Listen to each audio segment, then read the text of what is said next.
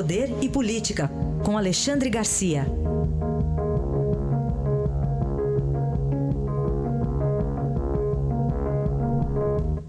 Oi, Alexandre, bom dia.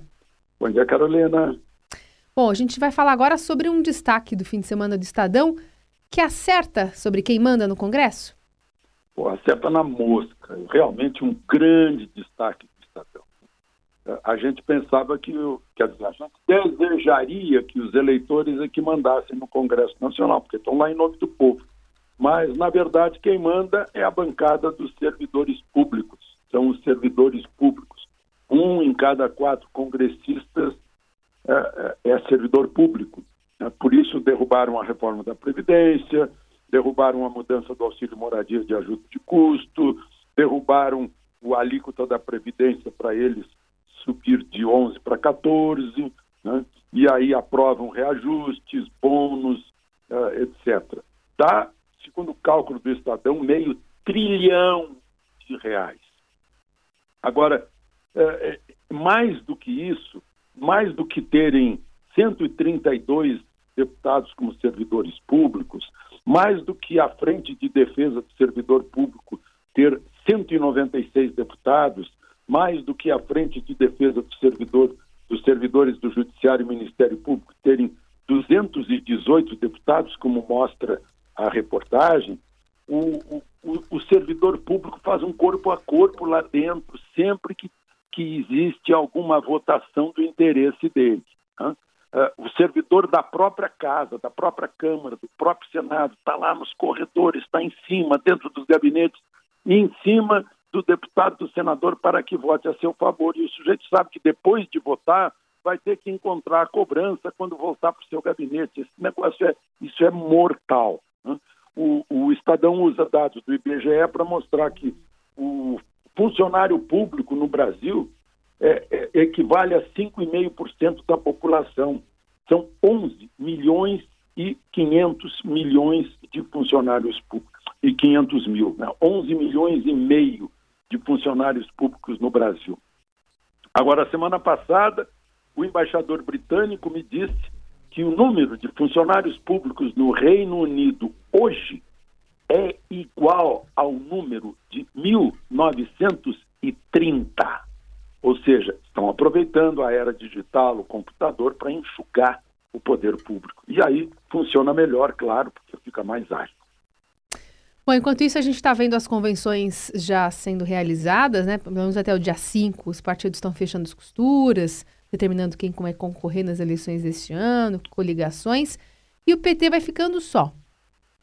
Pois é, tem gente do PT reclamando, né? Estão vivendo um sonho, que é o sonho de Lula candidato, que, que não é possível só se uh, revogarem a lei da ficha limpa ou da ficha suja, né, que está enquadrado na lei da ficha suja. Foi, foi condenado em segunda instância por um, por um colegiado, pronto, está enquadrado. Né. É só o Tribunal Eleitoral declarar quando chegar lá o pedido de registro da candidatura. Mas aí vai empurrando para frente, vai demorando, né? fica o Haddad como plano B, o Haddad que é pouco conhecido no Brasil. Né? Enquanto isso, os outros já vão definindo suas coligações, seus candidatos, né? e a gente está vendo aí a, a, direita representada pelo Bolsonaro, o centro agora com essa coligação talvez representado por Alckmin, né? e aí a esquerda fica representada talvez por Marina, que pelo menos é o que mostram as pesquisas de opinião, que ela está mais acima de Ciro.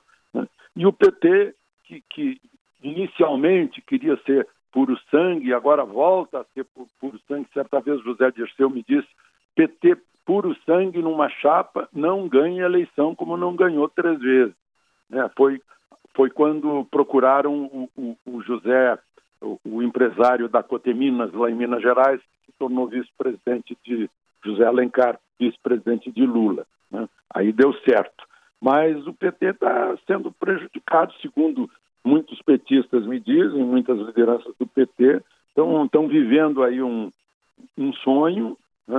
acham que a justiça vai se dobrar diante do, de fatos consumados e vai acabar o PT ficando no pincel, quando perceber já não está mais com a escada. Enquanto isso, a gente observa uma reação ao tabelamento do frete. Importante. Pois é, eu vi nos jornais de domingo né, a Associação Nacional dos Usuários de Transporte de Carga, dos produtores de soja do Mato Grosso, dos exportadores de cereais, produtores de, de alimentos, fizeram a meia página nos jornais, pagaram a meia página, dizendo que o frete tabelado vai significar comida mais cara. É uma manifestação contra o tabelamento de frete. E lembram de uma coisa onde eles têm completa razão. Né? O Brasil já teve experiências trágicas com controle de preço e o governo está reincidindo no erro de ceder a grupos organizados com poder de, de chantageá-lo. Né? E, e, que o aumento dos preços, o aumento do, do, do custo do frete vai naturalmente se transferir para o preço final das mercadorias. Né? Não, não tem como.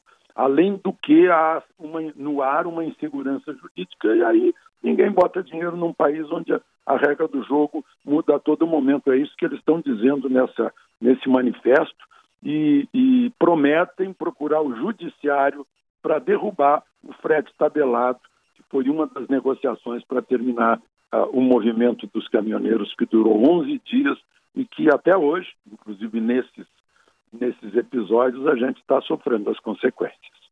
Muito bem, está aí a opinião de Alexandre Garcia, que volta amanhã aqui no Jornal Eldorado. Boa segunda para você, Alexandre. Até amanhã.